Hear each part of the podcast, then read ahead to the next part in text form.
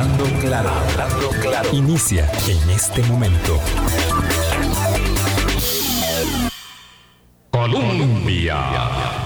Con un país en sintonía, ¿qué tal? 8 en punto de la mañana. Hoy es el primer día de el primer del mes que marca eh, eh, la primera parte la primera parte de este, de este semestre, la eh, finalización de la primera parte del semestre que enredo, para decir que eh, vamos a empezar el medio año entre junio y julio, ahora siempre estamos ahí en el ombligo del año eh, y por supuesto cuando uh, tratase de una nueva administración, todos los días hay noticias, bueno, aun cuando no fuera nueva, pero siendo nueva, todos los días hay noticias y nos estamos dando el tiempo para comentar, digamos, eh, la evolución de la gestión gubernamental, porque es demasiado pronto eh, y hay muchas cosas que pudiésemos comentar, pero bueno, siempre lo urgente eh, va siendo lo que marca la agenda. Y hoy, como es usual,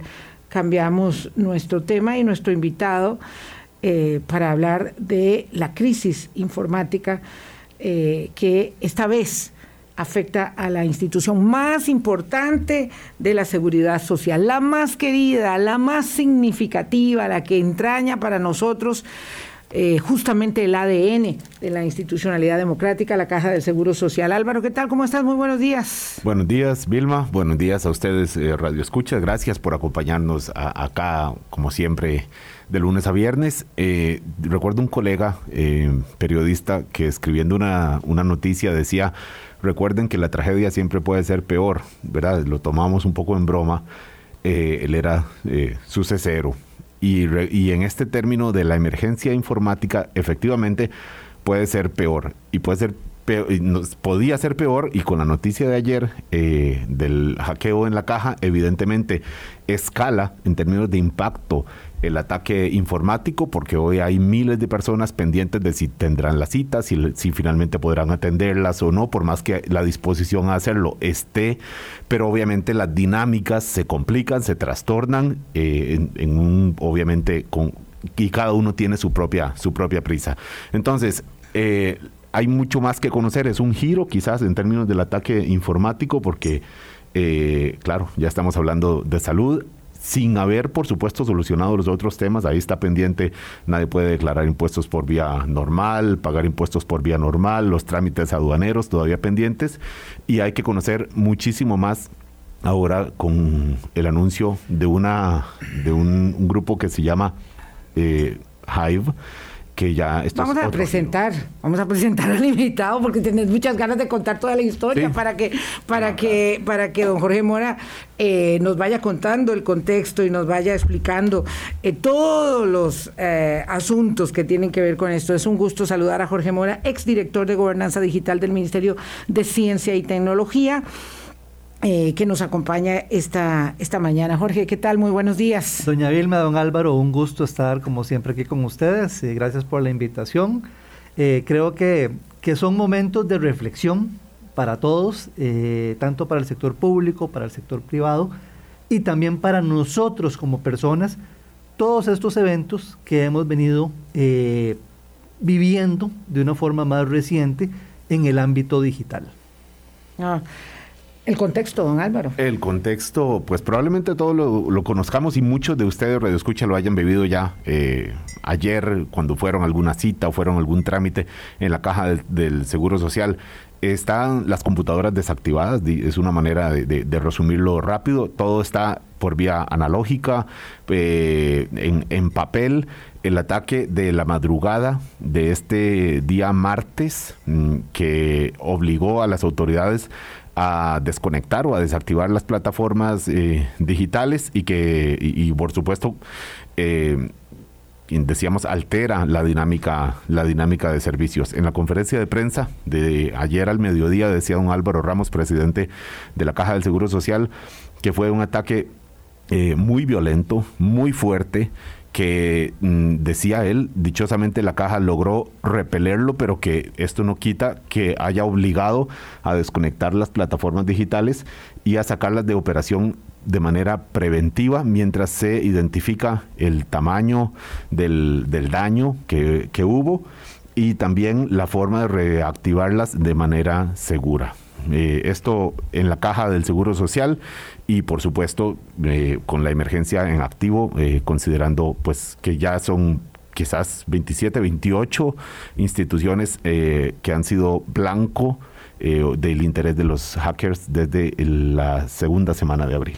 ¿Qué relación se puede establecer entre este ataque y el que sufrimos el 18 de abril?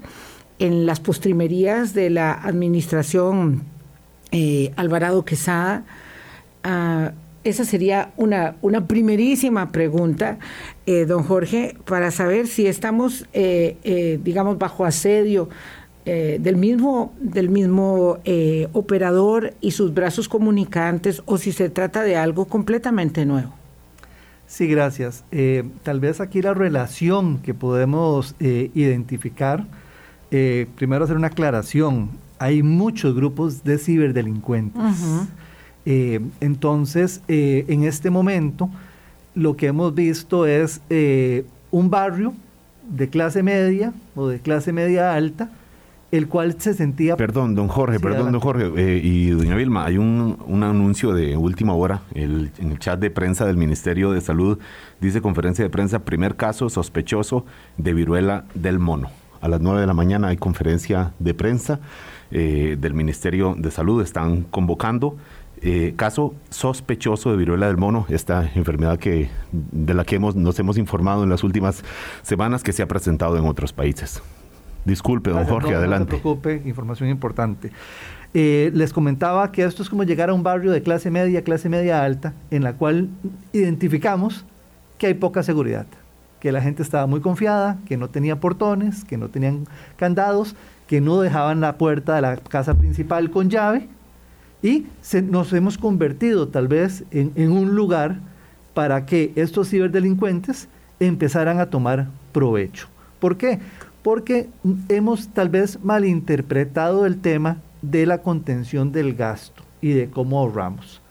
Y hemos pensado que no invertir en temas tecnológicos era poder ahorrar y administrar tal vez de una forma correcta el presupuesto que teníamos. Y solo con los golpes de la vida es que nos empezamos a dar cuenta que las cosas no son así. Si se nos quema la casa, le ponemos el seguro contra incendios. Si tenemos un accidente del carro, entonces ahora sí pagamos el seguro completo del carro. Tenemos un incidente informático y entonces ahora vemos la importancia de que debimos haber empezado a invertir desde hace muchos años en temas de seguridad y en temas de tecnología. Es decir, nosotros, usted está señalando en el Ministerio de Hacienda, en el gobierno central y en la eh, institución, digamos, más importante de la seguridad social, descentralizada, con autonomía, también había esa vulnerabilidad por, porque quiero entender si esta es una vulnerabilidad por falta de inversión o es una vulnerabilidad que es inevitable, porque algunos eh, colegas expertos suyos han dicho que es, no existe la invulnerabilidad completa no existe. De hecho, doña Vilma, es una combinación de las dos cosas. Primero, eh, falta inversión en, tecnología, falta inversión en capacitación para poder atender este tipo de incidentes y falta inversión en todos los medios tecnológicos que nos puedan ayudar a protegernos. La Caja de Hacienda son instituciones que son de las que más inversión tenían en temas de tecnología en el país. Entonces, esto es una llamada de alerta porque si son las mejores y fueron vulneradas, lo que nos quiere decir esto es que tenemos un riesgo alto en muchas otras instituciones que tienen menos presupuesto y menos cantidad de gente. Me devuelvo a la pregunta inicial, don Jorge Mora, exdirector de Gobernanza Digital del eh, Ministerio de Ciencia y Tecnología. Este es un ataque en seguimiento del ataque anterior, es un ataque completamente nuevo, es decir, habían acaso en el intento que eh, había sufrido la caja en aquellos días eh, de abril, eh, dejado alguna puerta abierta, por decirlo de alguna manera, alguna cerradura mal asegurada para que pudieran volver a entrar. ¿Alguien dejó la puerta abierta exprofesamente para que entrara otro, otro amigo o qué fue lo que pasó? En este momento lo que, lo que ha sucedido es que nos hemos expuesto y esto se ha convertido en un caso que ha sonado a nivel internacional y que ha llamado mucho la atención de los medios. Uno, por la forma del comportamiento del evento que ha tenido en, las primer, en, las, en la segunda, segunda, tercera semana de abril con el grupo Conti, que es atípica a su forma de trabajar. Entonces eso ha llamado la atención de muchos medios de comunicación internacionales y ha puesto pues a Costa Rica en, en el ojo global de la situación de los ciberataques. Y segundo, al tener un impacto fuerte, como fue con el Ministerio de Hacienda, pues esto llama la atención también de otros ciberdelincuentes para tratar también de tener algún evento. Porque se dieron cuenta que hay un país en el cual un grupo tuvo éxito con una institución y entonces tratan de probar suerte. Entonces este es otro grupo. Este es otro grupo, exactamente. ¿Y cuál es la característica que tiene Hype, verdad? Eh, que, que, que implica una especialización, por decirlo de alguna manera, en ataques contra sistemas de salud, particularmente en los Estados Unidos, eh, y si tiene un vínculo o no con el grupo Conti, que eso es algo que, que, hemos oído mucho en las últimas horas. Sí, eh, hay un grupo, eh, una empresa norteamericana que se especializa en temas de inteligencia, que estuvo haciendo alguna serie de investigaciones y tienen la, la, hipótesis de que el grupo Conti ha empezado a migrar hacia otros grupos de ciberdelincuentes, entre estos el grupo Hive.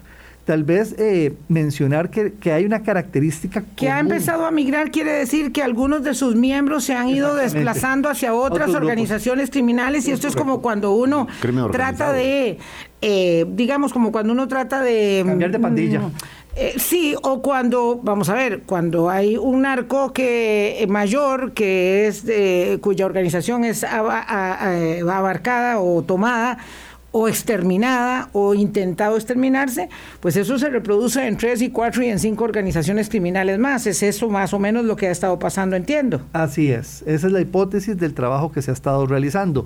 Sin embargo, eh, la plataforma de comunicación de Conti todavía sigue activa y siguen eh, eh, existiendo publicaciones eh, recientes de ataques a otras organizaciones, como de Estados Unidos, por ejemplo, de Canadá y, de, otras latitudes.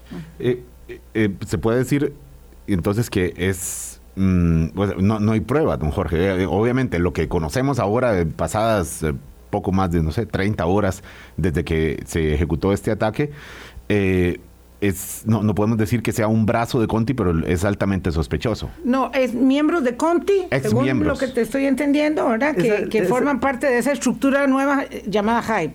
Esa es parte de la hipótesis que manejan grupos de inteligencia y empresas de inteligencia de los Estados Unidos que han venido, digamos, tratando de, de identificar comportamientos y que han puesto esa hipótesis en la mesa de que a Hive hay parte de los miembros de Conti que ingresaron. Sin embargo, en la plataforma de Hive, ellos aclaran que no tienen miembros de Conti y que eventos que han realizado no están relacionados. Son autónomas. O sea, reivindican la autoría, este, eh, mm, digamos, eh, propia, el sello propio mantener el en el ataque. Quieren mantener el apellido. Hype se dedica a este, atacar sistemas de salud, eh, entiendo yo, desde noviembre, particularmente en los Estados Unidos. Entonces no tiene relación esto con el ataque al sistema de salud de Irlanda exactamente hace un año, en mayo, que por su tamaño y su característica pareciera, digamos, eh, un sistema mm, cercano eh, al, nuestro, aunque se, se conduce de acuerdo a otros, a otros cánones, pero quiero saber si tiene alguna relación o no. la relación es que buscan sus objetivos o sea, estudian cuál es el objetivo y esto, digamos, son los diferentes grupos de ciberdelincuentes para tratar de buscar tanto empresas como organizaciones gubernamentales a las cuales ellos le vean un potencial para poder extorsionarlos. ¿Y potencial en qué sentido? Uno, en que tengan recurso económico para poder pagar, o dos, que su nivel de afectación impacte tanto al país que trate de obligar a un gobierno a tratar de negociar para poder realizar un pago. En este caso tenemos a una institución que es transversal para el país, Ministerio de Hacienda, y una institución que es transversal en los servicios de salud, que es la Caja Costarricense del Seguro Social. Entonces, aquí lo que hay de fondo es métodos de extorsión para tratar de lograr un objetivo. ¿Y el objetivo cuál es? Buscar, pues, un ingreso económico. Don-. Eh, adelante, Vilma. No, digo, extorsión es la palabra. Extorsión es el nombre del juego. Es que eh, aquí hay una eh, duda, ¿verdad? Instalada. Ya vamos a hablar del tamaño del, del ataque. Pero hay una duda instalada. Ayer don Álvaro Ramos, eh, presidente ejecutivo de la Caja, decía que eh, no había que no había digamos una, una solicitud de dinero para a cambio de no eh, facilitar información el Washington Post dice hoy, me lo está trasladando una querida colega, en eh, un artículo, ¿verdad?, Eh, que habla, eh, porque esta es una noticia, como bien dice Jorge, que está en todas partes, eh, del ataque al, al sistema eh, de salud público de Costa Rica. Dice Washington Post que Hype habría pedido 5 millones de dólares. La noticia está en todos los medios. Aquí hay otra de ABC News. 5 millones de dólares eh, al país. Don Álvaro dijo que eso no eh, era, o sea, que no se había dado. Ayer al mediodía, bueno, no sé si en horas posteriores, pero la conferencia de prensa data de, de esa hora. Eh, ¿Qué dice usted al respecto? Si el objetivo fundamental es lograr dinero, y estas son estructuras millonarias, ¿verdad? Eh, esto de qué va, porque si lo dice el Washington Post, pues uno tiene la tendencia a pensar que tiene eh, fundamento la noticia. Claro que sí. Vamos a ver, eh, estos grupos de delincuentes y los softwares que ellos utilizan, estos malwares que son de tipo ransomware, el, el ransomware viene eh, del tema de estafa, trabajan de diferentes formas. Hay diferentes familias o diferentes versiones o diferentes tipos. Hay ransomwares que a la hora, digamos, de ingresar a un sistema de una institución, de lograr extraer la información y luego cifrarla, en el mensaje que dejan ya incluyen el monto de rescate que están solicitando.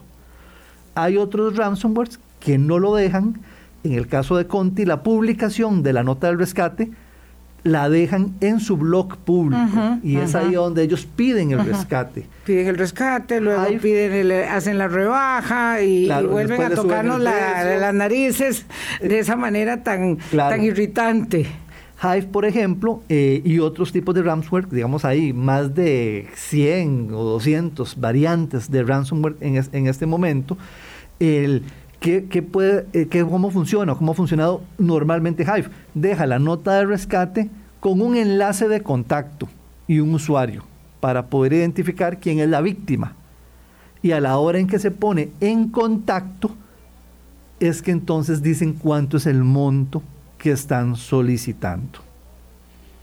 Esta información de esta aparente solicitud de- del monto apareció, según lo leo aquí en la nota que usted me comparte, Vilma, de- del- es un una, eh, despacho de la agencia eh, AP que dice que apareció mm, después en la en el, la- en el portal de Hive la, eh, de- la- al final del martes o en la tarde del martes 5 millones de dólares en bitcoins. Claro, ya estamos hablando de, formas de, de pago eventual, pero puede ser una estrategia, don Jorge, que las autoridades de la caja del todo hayan ninguneado, por decirlo así, en su mensaje del, del mediodía, en la conferencia de prensa, la solicitud de, o más bien la, la aparente extorsión de este grupo eh, ciberdelincuente. No, eh, vamos a ver, digamos, bueno, tengo la, el, Claro, es que el- es el muy orgullo. especulativo. Sí, no, y tengo el orgullo de conocer a, a- a don Roberto eh, Blanco, que es el director de TI, y digamos es una persona De tecnologías de información de Exactamente. la caja del seguro, don Roberto Blanco. rea- realmente, digamos, eh, muy buena a nivel profesional y también muy sincera en, en el tema, digamos, de comunicación. Eh, para ayer en horas de la tarde, todavía el portal de Hive no tenía este, publicación De un rescate. De, de un rescate. Entonces, eh, al momento de la prensa, eh, podría garantizar que no, digamos, ellos no conocían. La conferencia. Exactamente, en la conferencia, e- ese dato. Posteriormente, si ya hicieron la publicación, que era como les explicaba, que es parecido a lo que hizo Conti, Conti avisa el 17 de abril, domingo, el, el tema de, de Hacienda. Pero posteriormente, en, una de las publica- publicaciones, es que pide ya el rescate, no inmediatamente. Sí, en esto tenemos que tener mucho cuidado porque no sabemos realmente lo que sucede y, y es muy delicado eh, digamos, interpretar que una cosa se hace profesamente o se deja de hacer. No, no lo sabemos, ¿verdad? Este es un tema muy delicado. 8.20 de la mañana. Hacemos una pausa. Jorge Mora, exdirector de Gobernanza Digital del Ministerio de Ciencia y Tecnología, nos acompaña. La caja ha hecho una estrategia de manejo de crisis eh, que implica no brindar mm, o no poner a disposición en estas primeras horas al menos, porque eso tiene una evolución, eh, vocerías y por eso no podemos hablar con nadie de la caja en este momento, no lo ha podido hacer ningún otro eh, colega fuera de la conferencia de prensa que hubo ayer y una que habrá hoy cuya eh, hora no se ha establecido todavía. Esto es parte evidentemente de la experiencia en el manejo de crisis que tiene la Caja Costarricense de Seguro Social y que evidentemente eh, es también motivo digamos, de eh, observación muy cercana respecto de cómo se desarrollan los acontecimientos. El manejo de crisis es crítico en, eh, en la comunicación específicamente en un evento como este. Vamos a la pausa y regresamos. Colombia. Con un país en sintonía son 8.25 minutos de la mañana. Gracias por hacer parte de nuestro Hablando Claro.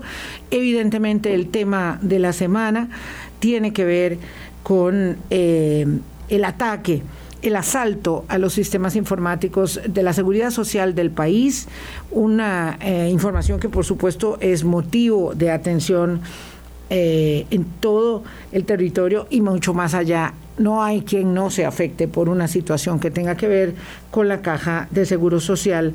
Don Jorge Mora, director de Gobernanza Digital del Ministerio de Ciencia y Tecnología, eh, lo que dijo el presidente ejecutivo de la caja ayer es que, em, no sé, bueno, es que don Jorge está muy conectado con muchas plataformas y tiene algunas ahí, ahora nos dice que quería eh, señalarnos. Ah, lo que dijo el presidente ejecutivo de la Caja ayer es que de 1.500 servidores, ellos habían logrado establecer hasta el mediodía que habían 30 afectados, que el ataque había sido especialmente agresivo, que por el momento no tenían indicios de que se hubiesen robado los datos de nuestros expedientes clínicos, ¿verdad? Eh, y de paso quiero que con ello se refiera a la joya de la corona, que es el expediente digital único en salud, que acaba de cumplir apenas 10 años el mes pasado, ¿verdad? Y que es una de las consecuciones más importantes después de los propios establecimientos de los niveles de atención de salud que tiene el país desde el primario hasta el último. Eh, esto, ¿podría por favor poner, eh, ponerlo en dimensión? Claro que sí, doña Vilma. Tal vez eh, primero un mensaje de calma. ¿En, qué sentido? La, la Caja Costarricense del Seguro Social es una de las organizaciones o de las instituciones en las cuales se ha trabajado más en temas de protección de la información. ¿Por qué? Por la sensibilidad y lo delicado de la información que ellos manejan. ¿Y qué, ¿Qué es esto de trabajar en, seguridad de la información? Bueno, que ellos tienen las redes lo que se llaman segmentadas o separadas. Entonces, sus bases de datos, por eso en la conferencia de prensa del día de ayer, ellos aclaran que las bases de datos no fueron, no hay evidencia de que hayan sido vulneradas, es porque están muy separadas de los diferentes niveles de conexión, de exposición desde, desde el Internet, desde fuera de la institución, hacia adentro de la institución. Por otro lado, estos ataques son muy sofisticados. Entonces, cuando la caja dice que el ataque es muy agresivo, es muy agresivo en qué sentido? En que la propagación de este virus, de este malware, es sumamente rápida y sumamente veloz. Una vez que una máquina es infectada, si estoy conectado a una red donde hay otras computadoras, empieza una propagación de alta velocidad, donde empiezan a infectarse las computadoras. Como el SARS-CoV-2, es decir... Eh, Exactamente. COVID. Es un virus de alta propagación, muy Muy efectivo. Y muy efectivo. Entonces, claro, por eso hay técnicas para poder eh, tratar de evitar y minimizar el impacto. Y por eso también, aunque muchas veces queremos saber cuál fue el nivel de afectación completo, es muy difícil. La caja es una de las instituciones más grandes del país y de la región, de Centroamérica. Entonces, ¿cuántas computadoras tienen? Y al tener una alta propagación, en un corto plazo es muy difícil poder determinar la cantidad exacta de servidores o de computadoras de usuario que fueron Sí, porque vamos a ver, don Jorge, ustedes me dirán, si los servidores son 1500, ¿de cuántas computadoras podemos estar hablando en la institución más grande de la región? Correcto. De miles, de miles, de miles de computadoras. ¡Wow! Eh, y cuando ellos dicen 30, ayer al filo del mediodía, que fue la conferencia de prensa, 30 servidores están infectados. Identificados. Eh, identificados como afectados, perdón. Mm evidentemente están en la tarea de ir terminando de verificar y entonces pueden ser 60, 90, 120 o... O la mitad. O la, wow, o la mitad. Podría ser. Digamos, yo sí creo, eh, digamos que va tomará una semana, semana y media para poder tener una determinación aproximada en la cantidad de servidores. El diagnóstico total. El diagnóstico total de la afectación. Para seguir hablando de términos epidemiológicos que aprendimos bastante en la pandemia, esto es un contagio focalizado, un brote focalizado, o podría tratarse de un contagio comunitario donde ya todo está infectado? ¿O todo puede ser proclive a infección? Por el tipo de institución, y esto es una hipótesis eh, personal, pensaría eh, que, que fue dirigido digamos que fue algo que se focalizó hacia la institución, ¿verdad? Es una institución bastante grande, pero tenemos que entender que esto está en el ambiente. ¿Y cómo está en el ambiente? Por medio de los correos electrónicos. Y aquí hago... Eh, Ahí está la mascarilla, ah, en los correos. Aquí recuerdo, digamos, lo que me decía mi mamá, no hable con extraños cuando salga de la calle, ¿verdad? Voy a ir a la pulpería, no hable con extraños. Pero se nos olvidó en la parte de educación a no contactar y recibir correos de extraños y no abrir archivos que vienen adjuntos de extraños. Entonces, uno de los principales medios de infección que hay en este momento es el correo electrónico. Me parece muy básico, Jorge. Digo, para usuarios eh, mm, cotidianos de la, de la, tecnología y de la información eh, digital, que, que, somos casi todos, pero más en una institución como la caja, esto de no abra correos extraños y no descargue eh, archivos que usted no sabe su origen, aún sabiendo que estamos en esta situación de ataque cibernético desde hace varias semanas, pues parece de, manual, de, de, ABC, y aún así es un riesgo y es la principal vía de, entrada, dice usted. Claro que sí, y es, es que entendamos que tenemos generaciones. Hay, mucha, hay generaciones que nacieron sin internet y sin computadoras, que hoy están en el mundo laboral y en muchas instituciones. Y también hay antimascarillas y antivacunas, perdón, hay gente que tiene el conocimiento y dice, a mí no me importa. Eh, yo escucho gente, vamos a ver si podemos mañana hablar de, de, de reinfección, porque ahora estamos en la etapa donde conocemos bastantes amigos o parientes que están con COVID, ¿no? ¿Verdad? Que tienen tres vacunas que tienen cuatro. Pero igual usted conoce gente que dice, no, ya para qué, ya para qué este, eh, eh, medidas de protección, eh, ah. ¿verdad? Entonces, esto que dice Álvaro es básico, porque en el caso de Hacienda estaba claro que había, ¿verdad?, una penetración por, por una de esas vías, porque los empleados son miles, en el caso de la caja, muchos miles más. La gente usa el correo electrónico fácilmente y uno sabe que recibe muchas cosas de basura eh, y alguna de tantas la abre. Voy a ver de qué se trata esto. Yo tengo por norma desechar todo, pero algo se abre y si se abre, ¿verdad? Este, cualquier cosa sucede. Entonces, esto puede tener, digamos, como buscar una aguja en un pajar, don Jorge, a lo mejor, para poder encontrar eh, dónde está el origen, eso es posible determinarlo, o tiene una pertinencia saber ahora dónde está el origen, o ya no nos podemos perder en esto y tenemos que manejar la crisis entendiendo que hay infección en los servidores. Hay un origen del grupo de ciberdelincuentes, que es lo que a nivel internacional se está buscando, tratar de dar con ellos para tratar de desarticularlos.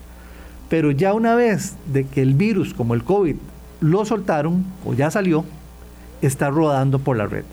Adicional a esto, también ellos han buscado eh, diferentes estrategias para poder propagar eh, este tipo de ransomware. Por ejemplo, hubo versiones anteriores, dos años atrás, un año y medio atrás, que había un grupo de delincuentes, por ejemplo, que infectaba una institución, pública o privada, y pedía el rescate y hacía la extorsión.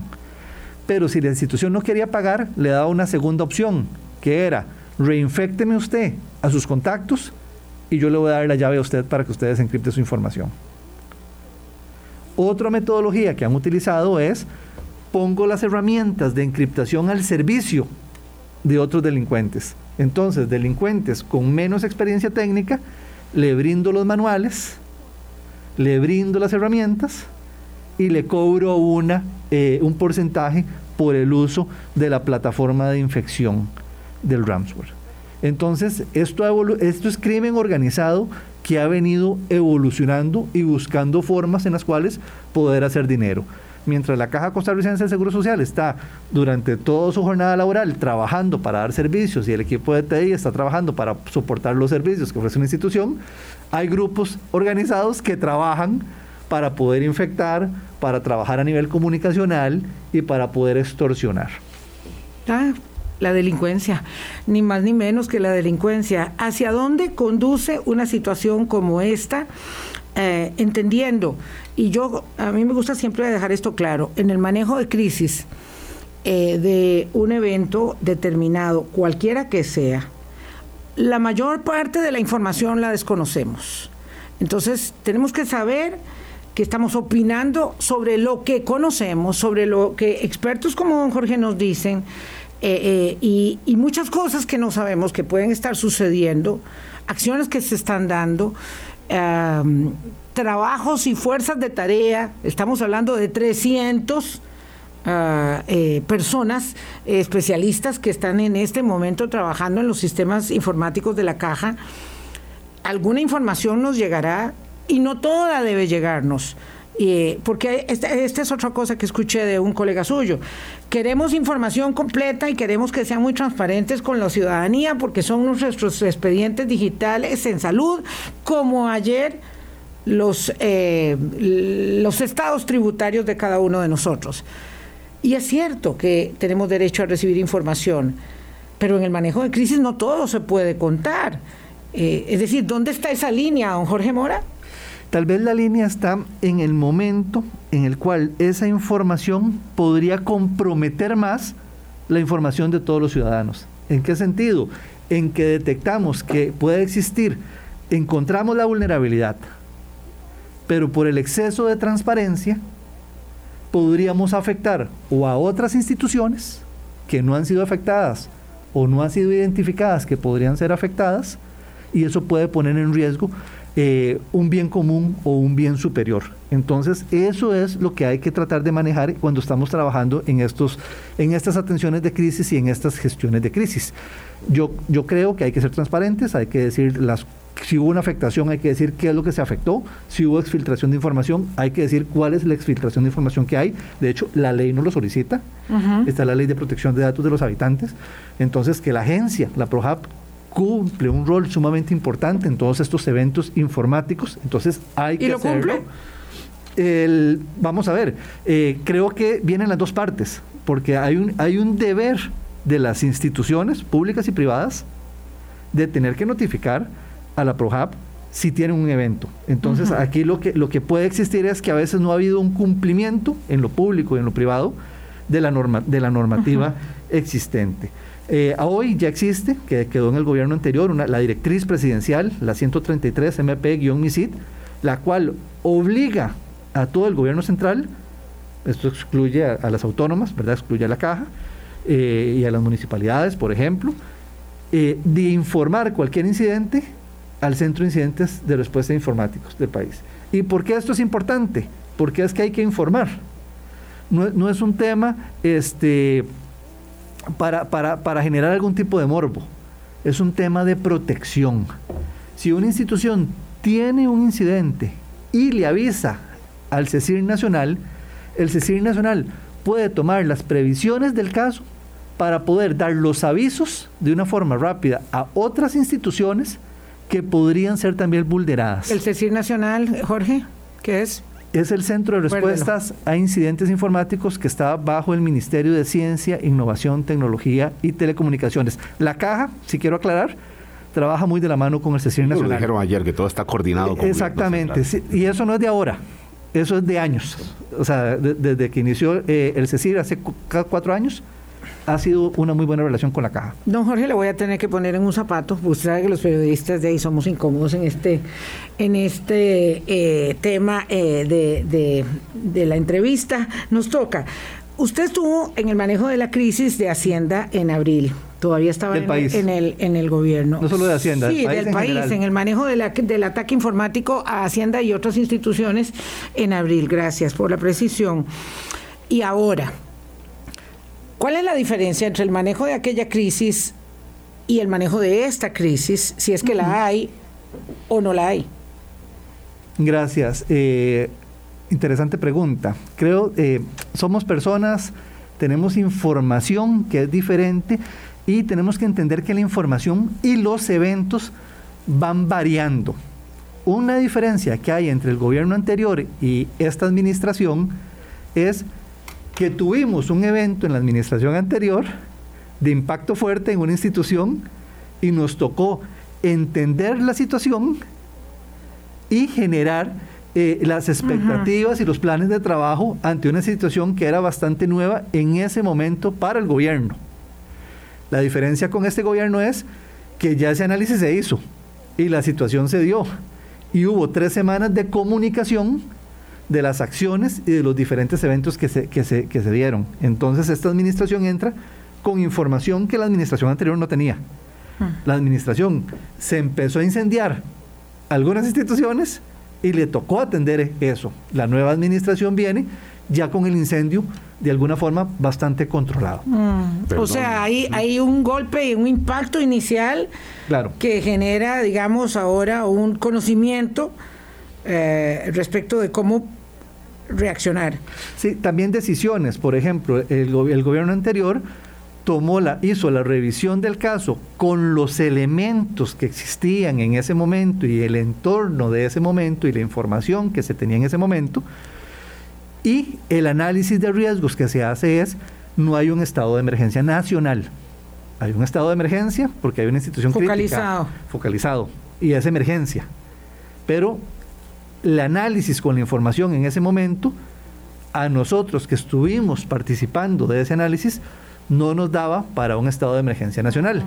Esta administración, que a mí me parece eh, sincero, el, el- el- el sentimiento y la acción de tomar una acción pronta y con la seriedad del caso que él traía la administración anterior, eh, pues buscar sus herramientas con, con el conocimiento general de prensa que se tenía para tomar, buscar instrumentos que le ayuden a agilizar cosas. Entonces, el 8 de mayo, pues deciden tomar eh, el camino de un estado de emergencia nacional Don y Jorge. firman un decreto. Sí. Don Jorge, sin embargo, las nuevas autoridades, lo, mm, lo que dijo el presidente Chávez, que me parece que luego lo avaló también el ministro eh, Alvarado, don Carlos Enrique Alvarado, eh, es que hubo información que no les fue transmitida y que ellos consideran que la, la situación era pe- peor de como se estaba pintando antes de lo- del 8 de mayo. Se lo pregunto porque, claro, usted estaba a cargo, eh, de, el- estaba como director de gobernanza digital, un puesto en el que ya está su colega eh, Le- Lemaitre, ¿verdad? Mm, Como- correcto. eh,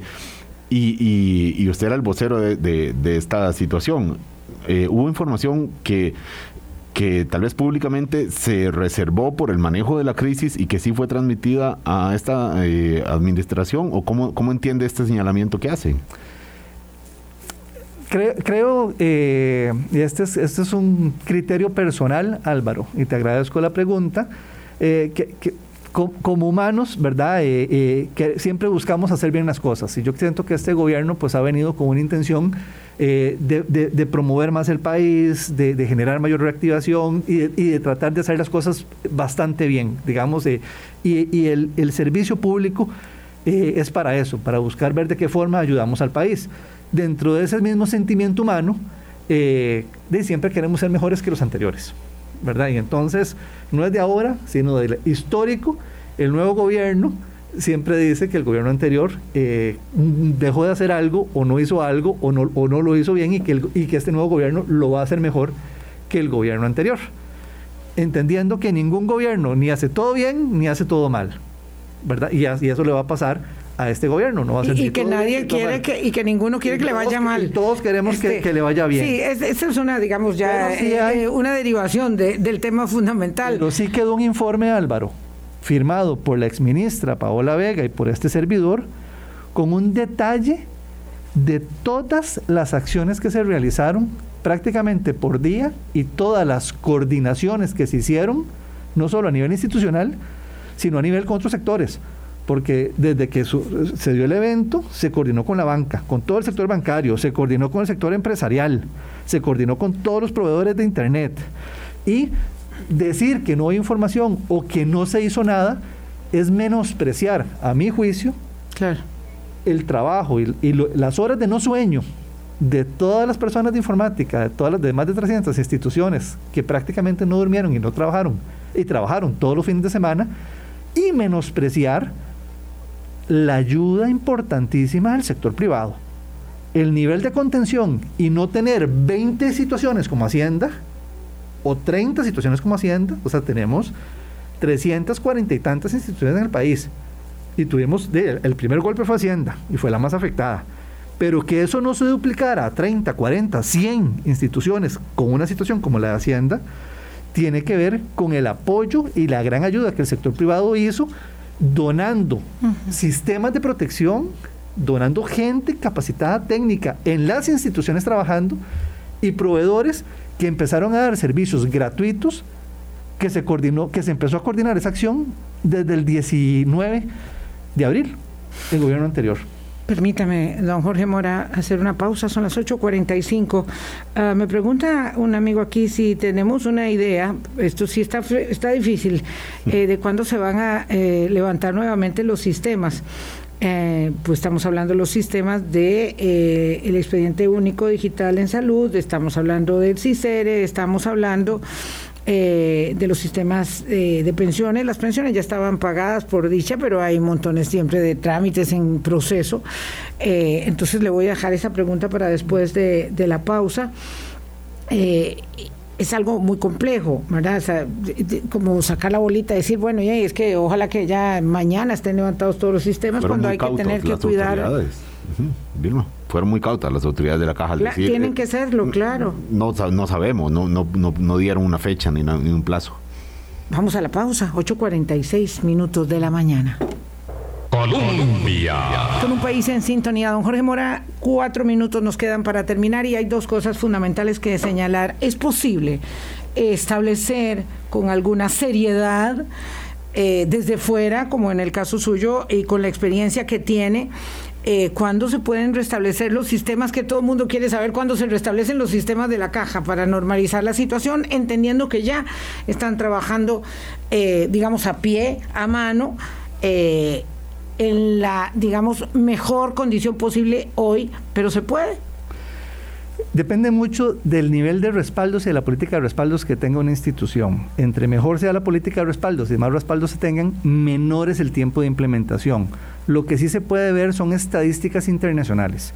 Una estadística internacional de instituciones grandes como el nivel de, Hacienda o el nivel de la caja han podido tomar, digamos, alrededor de dos a tres meses en una restauración completa de sus sistemas. ¿Y por qué ese tiempo, doña Vilma y don Álvaro? Porque no solo importa tener los respaldos, sino que a la hora de tener los respaldos y cargarlo, tengo que estar seguro de que a la hora de volver a subir los sistemas, el sistema no está infectado. Porque estos sistemas se duermen y se esconden. Son sistemas muy desarrollados y, que, y que están programados para poder evadir ser encontrados de una forma muy fácil. Entonces las revisiones son muy complejas y toman tiempo para tener el nivel de certeza y de seguridad que cuando se levanten los sistemas no haya problema. Mm. Bueno, con eso nos vamos yendo. Lastimosamente no tuvimos tiempo de todo. Yo no quiero dejar en el tintero eh, porque necesito decir esto como antecedente, la caja recibió una vulneración fuerte, un hackeo importante el 13 de marzo y el, el 13 de mayo y el 26 de mayo del año 2015 cuando se vulneró el sistema, el CICERE, ¿verdad? el registro de los afiliados de nosotros todos, Eh, y eso llegó al Ministerio Público y yo realmente no sé qué pasó finalmente, pero este, la caja se ha ido protegiendo. La Contraloría dice que es una institución, digamos, eh, solvente en la protección, ¿verdad?, de su información, pero no hay ¿verdad? Este 100% de certeza y garantía en esta materia y es evidente que el país está eh, siendo atacado. Todos los países están siendo atacados, todas las instituciones día a día están siendo atacadas. Lo que tenemos que entender es que esto ya es una normalidad. O sea, hoy, si yo instalo un sistema de informático y pongo un sistema de protección, me voy a dar cuenta que me están escaneando, sea pequeño, mediano o grande, me están escaneando y van a tratar de vulnerar mis sistemas porque hay sistemas automáticos que lo están haciendo. Entonces, la realidad hoy es todos los países, todas las instituciones, sin importar su tamaño y sin importar si son públicas o si son privadas, se encuentran bajo ataque. Entonces lo que hay que trabajar son niveles de tolerancia para poder saber en qué, en qué de estos niveles se nos puede convertir en una emergencia o no en una emergencia o en una situación crítica o en una situación no crítica. Y lo que hay que trabajar es educación de la gente, tenemos que invertir en equipos informáticos de protección, tenemos que cambiar nuestras formas, nos da pereza cambiar el tema de las claves, tenemos que tener claves más robustas, tenemos que tener políticas de respaldo de información y si tenemos un incidente hay que buscar a un experto que nos ayude a atender la situación. Y mi recomendación es buscar a la Cámara de Tecnologías de Información y Comunicación, a CAMTIC, que tiene un capítulo de ciberseguridad, buscar al clúster de ciberseguridad, que son dos instituciones conformadas que tienen a los mejores expertos, a las mejores empresas, para que puedan darnos una recomendación y no irnos con la primera persona o la primera empresa que por un evento se está tratando de vender por medio de una red social. Yo buscaría a las cámaras empresariales, a Camtic, buscaría al clúster de ciberseguridad y ahí encontrar pues, la ayuda necesaria. Pues ya seguimos con eso otro día, porque claro, eso lo harán las empresas, pero uno que maneja su correo electrónico personal, ahí, bueno, yo ya le cuento, ¿verdad? Uno buscando asesoría. Muchas gracias, don Jorge Mora, director de Gobernanza Digital del MISIT. Nos vamos hasta mañana a las 8, 8.56, ya que tengan muy buen miércoles. Hasta luego. Hablando claro.